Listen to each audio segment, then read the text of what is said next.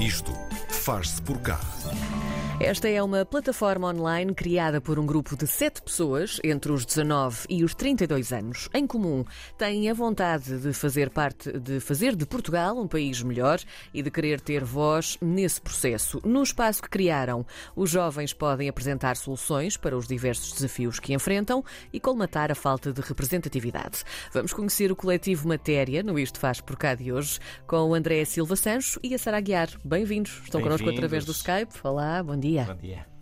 Olá, bom dia, Karina. Bom dia, João. Bom dia. Obrigada pelo convite. Ora, é essa, o prazer é nosso. Vamos começar então pela primeira pergunta. O que é que nós queremos saber? Quem é que lançou a primeira pedra para a formação deste coletivo? Fiquem à vontade. Sara, André, respondam como, como acharem melhor. Um, eu acho que ias tu, Sara, porque eu não fui o primeiro a chegar. Na verdade, tu já lá estavas. Então pronto, vamos a isso. Então, na verdade, não sei se houve alguém que tenha lançado uma primeira pedra. Um, isto surge muito em consequência de várias conversas que foram acontecendo em paralelo. O André diz que não estava cá desde, desde o início, mas a verdade é que estava, porque, porque foi, foi uma das pessoas com quem alguns de nós tendo, foram tendo estas conversas. Um, e, no fundo, isto foi o que despoltou depois a ideia de nos sentarmos todos juntos e pensarmos: ok, se estamos todos descontentes, se todos achamos que é possível fazer melhor, se todos queremos uma alternativa, então bora trabalhar todos juntos e fazer alguma coisa. No fundo, foi isto que, que aconteceu. Portanto, não, não houve assim um responsável vários de nós fomos, fomos falando uns com os outros, fomos percebendo que outras conversas estavam a acontecer em paralelo e às tantas fomos dizendo uns, uns aos outros, então ok, quem é que tu conheces que, que, está com, com, que também quer fazer a mesma coisa, que, que, tem, que está no mesmo espírito e que tem os mesmos objetivos e vamos todos sentar a uma mesa, agendamos uma chamada e começamos a conversa. Uhum. Sara, quem são estas. Uh, depois o, grupo juntou-se uh, e, e, no final são sete pessoas. Quem são estas sete pessoas? Que, que perfis têm? São, são diferentes áreas, diferentes pontos do país? Sim, Uh, de uma forma muito, muito simples e direta, essa é a resposta principal e, e, e nós vemos muito valor nisso. Uh, nós temos no nosso, neste grupo de sete representados uh, o Sul, temos o Algarve, temos o Porto, temos Santa Maria da Feira, um bocadinho mais ao centro, temos Lisboa, temos várias pessoas que, que vivem fora também, como é o meu caso, que vive na Suíça, uhum. também temos casos de quem vive um, na, em Nova York e outros em Londres, também temos representadas as ilhas, porque temos no nosso, no nosso grupo de sete também uma açoriana e, portanto, um, este é um grupo com perfis muito diversos. Claro que a nossa origem, o local onde nascemos e onde vivemos, é uma dessas diversidades, mas há várias.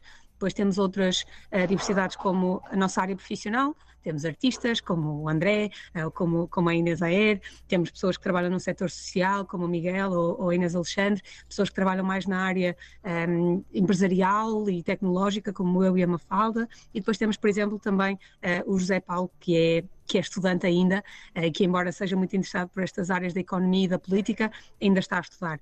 E tudo isto foi, eh, foi um bocadinho acaso, mas também foi um bocadinho intencional, porque nós sabemos que eh, quando nos sentamos todos à volta de uma mesa é muito importante que haja esta diversidade de opiniões, esta diversidade de experiências, para que o resultado que vem a seguir seja muito mais rico.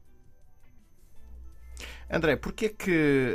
Hum, aliás, não é, não é o porquê, é como é que vocês se organizam? Vocês não estão todos juntos na mesma sala, estão uh, espalhados pelo, pelo país ou pelo mundo, como, como a Sara estava a dizer. Como é que vocês fazem esta distribuição de trabalho para tudo funcionar bem? E até com horários diferentes, sim, não sim, é? Sim, É verdade, é verdade, João.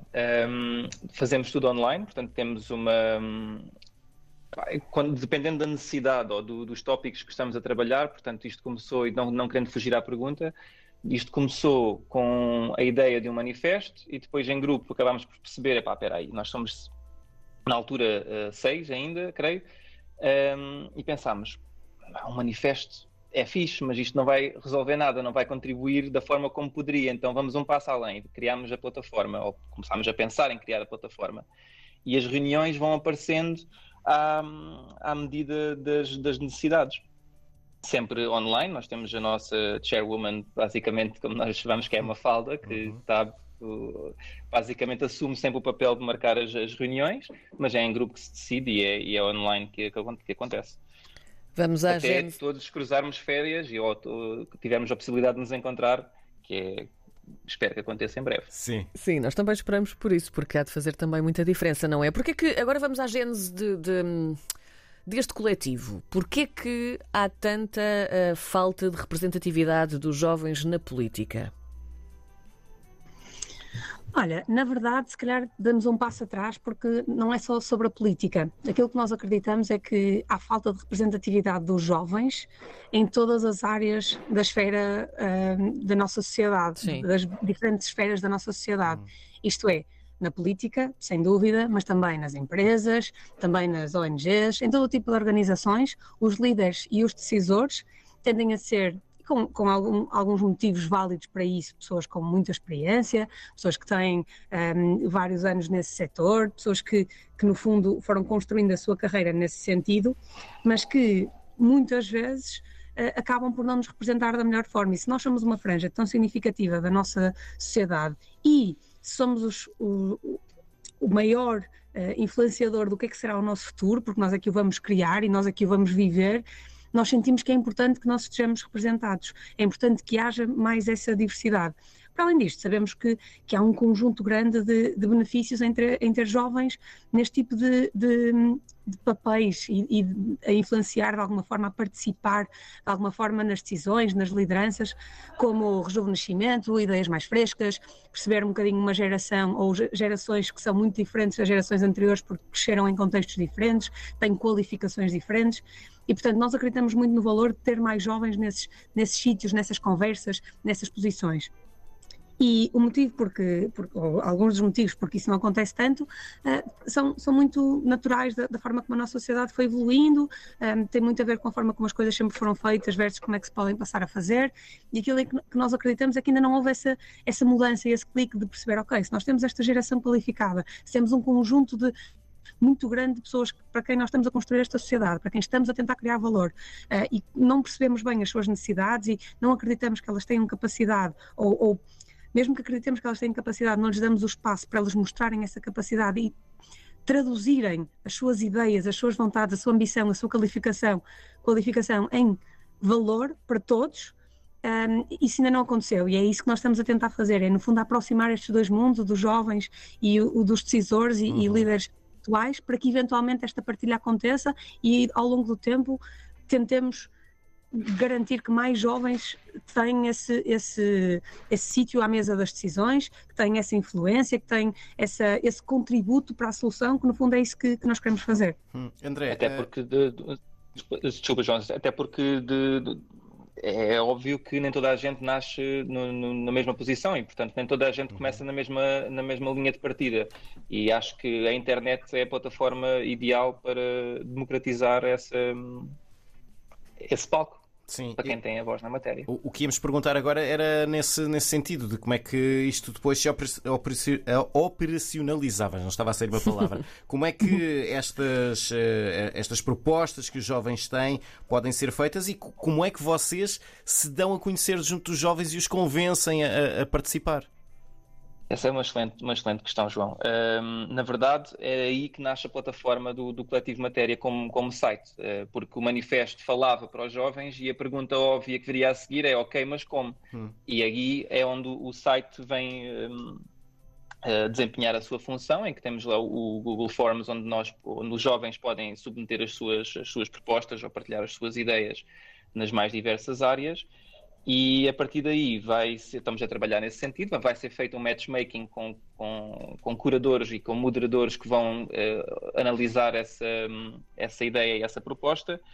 E no futuro depois será feito esse cruzamento com a, com a proposta dos jovens com um, um stakeholder que, que dará idealmente um, asas para que essa ideia possa ser implementada.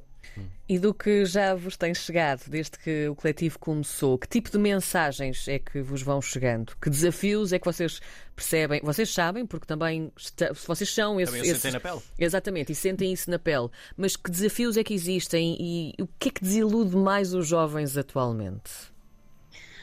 Nós, nós, estamos a tentar, nós queremos isto também para sermos mais orientados às soluções do que aos problemas, ok? Nós acreditamos muito nesta ideia, nós queremos que, uh, nós queremos contribuir e ser parte da solução e não... Uh, embora seja muito importante discutir o problema, isso uhum. é, é, uma coisa que nós fazemos todos e em, em que todos acreditamos, mas nós também achamos que uh, é frequente acontecer que, que focarmos muito no problema e depois esquecermos de nós próprios também pensarmos numa solução e sugerirmos alguma coisa uh, que faça a diferença. E isso também é o objetivo desta plataforma, é, é, ajudarmos os jovens a pensar mais orientados à solução, porque um dos grandes motivos porque às vezes não fazemos é hum, acharmos que não há nada do outro lado, não há ninguém para receber esta mensagem, portanto não há nenhuma diferença que vá ser feita a propósito da solução que eu estou a sugerir ou na qual eu pensei.